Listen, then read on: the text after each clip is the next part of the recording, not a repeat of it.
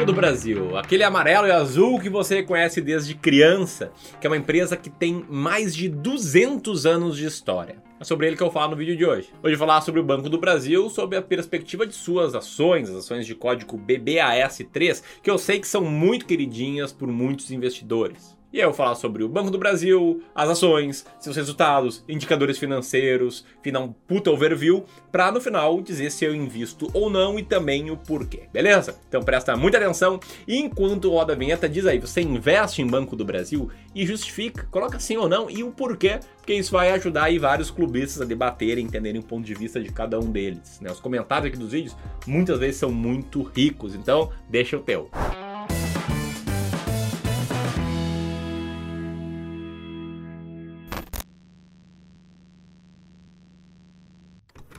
O Banco do Brasil, ele foi fundado no ano de 1808 por meio de um alvará do príncipe regente à época, o Dom João, que, enfim, formalizou, constituiu o Banco do Brasil como a primeira instituição bancária a operar no país. E além disso, ela foi a primeira empresa listada na Bolsa de Valores do Brasil. Quando o Banco do Brasil chegou, tudo aqui era mato. Ele viu todos os IPOs acontecerem na bolsa. Estava lá? Sempre teve a possibilidade de comparar uma ação com o Banco do Brasil, porque ela foi a primeira ação aparecer por aí, a ser disponível para os investidores comprarem. Bom, a principal função do Banco do Brasil é ser o agente financeiro do governo federal, atuando como banco de desenvolvimento econômico, que também cumpre o papel de banco comercial do país, mantendo as contas correntes, oferta de crédito de curto prazo, entre outros serviços. E entre os principais serviços está a oferta de crédito rural e industrial. E aí, atualmente, o Banco do Brasil atua em todos os segmentos bancários. Está presente em mais de 99% dos municípios brasileiros por meio de uma rede extensa e com muita capilaridade de mais de 4.700 diferentes agências. Além disso, eles possuem 91 mil colaboradores, né, números do final de 2021, e 70 milhões de diferentes clientes. Recentemente, em relação ao terceiro trimestre do ano de 2021,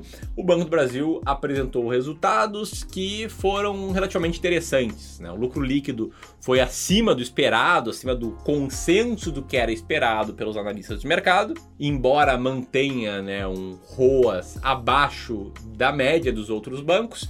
E também anunciou o pagamento de alguns dividendos que serão pagos aí nos próximos dias, né, no valor de 39 centavos por ação. Falando em dividendos, te liga só nesse gráfico interativo analisando o dividend yield histórico do Banco do Brasil para você perceber como ela historicamente foi uma boa pagadora de dividendos. E nos piores períodos dessa série aqui, os dividendos ainda assim não ficaram abaixo de 2%. E atualmente, segundo os dados aqui do Invest Site, ela paga cerca de 6% de dividendo em relação à sua cotação atual. Tem um bom dividend yield. O que, considerando uma empresa que tem um payout médio na faixa dos 30 a 40%, ou seja, distribui entre 30 e 40% do lucro líquido em forma, em forma de dividendos, isso significa dizer que sobre a métrica, sobre o indicador de preço por lucro, PL, é uma empresa bastante barata, bastante descontada. E se você está gostando aqui das informações, tem alguma novidade,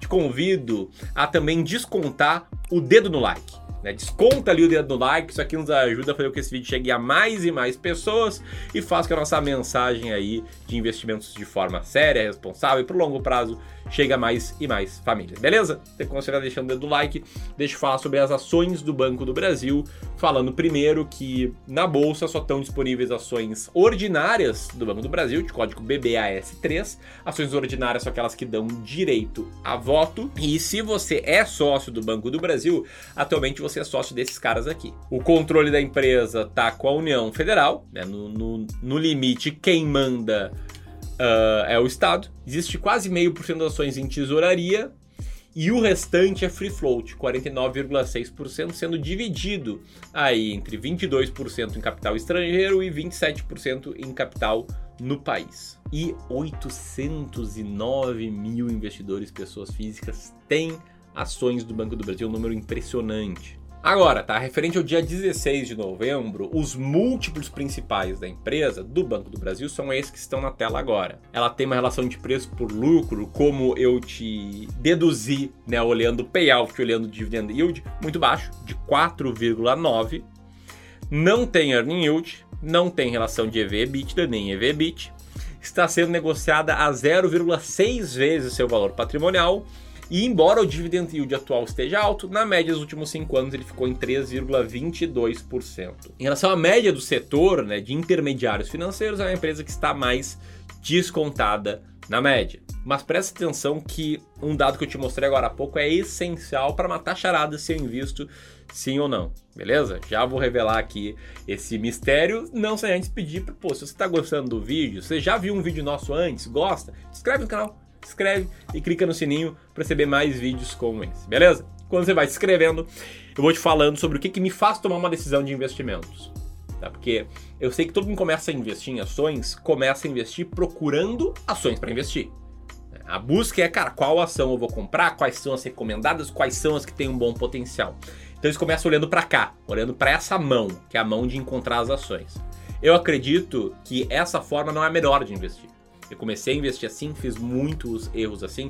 Tenho vários clientes e alunos que começaram investindo assim e que não tiveram resultados até começar a pensar em outra coisa antes, que é em método, em estratégia. Eu acredito que a estratégia vem antes das ações a comprar e da estratégia saem as ações que você vai ter na tua carteira. Eu busco comprar ações descontadas, ações baratas, ações com múltiplos baixos, mais especificamente com um múltiplo baixo, que é uma estratégia que funciona ações baratas vencem ações caras no longo prazo. Olha só esse print aí do livro Investindo em Ações para o Longo Prazo, do Jeremy Siegel. Olha só esse outro print de um estudo que a gente fez aqui no Clube do Valor, olhando para uma carteira de 20 ações baratas sendo ajustada de forma trimestral. Nesses dois casos, a gente vê que historicamente ações baratas venceram ações caras. E a grande charada é entender o que, que faz uma ação ser barata.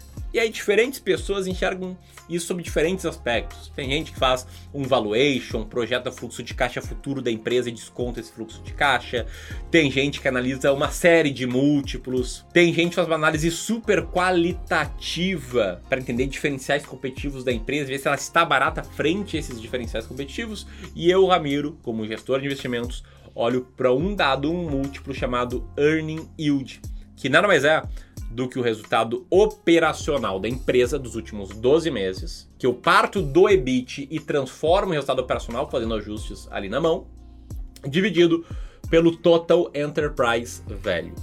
Então faço essa conta depois de rodar alguns filtros e invisto em 20 ações com alto earning yield. E aqui tem um pequeno problema, ou melhor, dois problemas. Primeiro, no demonstrativo de resultado de exercício do Banco do Brasil, assim como de qualquer banco, no país, a ordem do DRE é diferente. A primeira linha com receita é receita financeira, que em tese vem depois do EBIT. Né? Para uma empresa normal, a gente entende que receita e despesa financeira não são questões operacionais. Para um banco, é disso que eles vivem.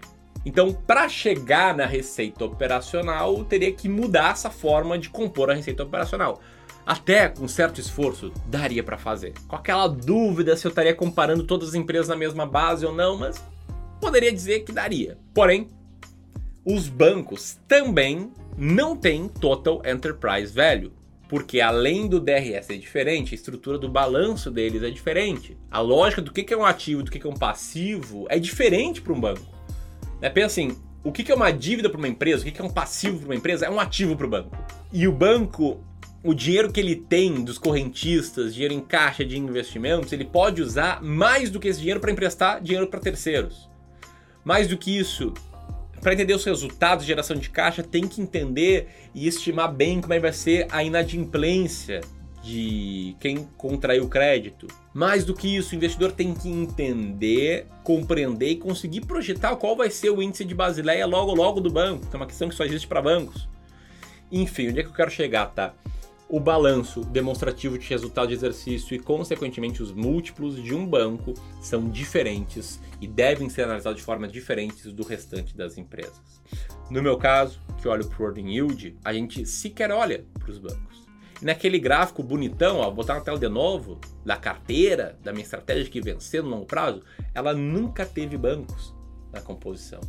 Que é uma, uma situação que para alguns é uma polêmica. Né? Acho que o amigo quer ser o diferentão. Não é nada disso. É realmente pega uma estratégia clara, que eu importei lá dos Estados Unidos, com base na filosofia de investimentos que existe há décadas antes de eu nascer, e trouxe para o Brasil. E lá também o pessoal não compra bancos quem segue essa estratégia que eu sigo.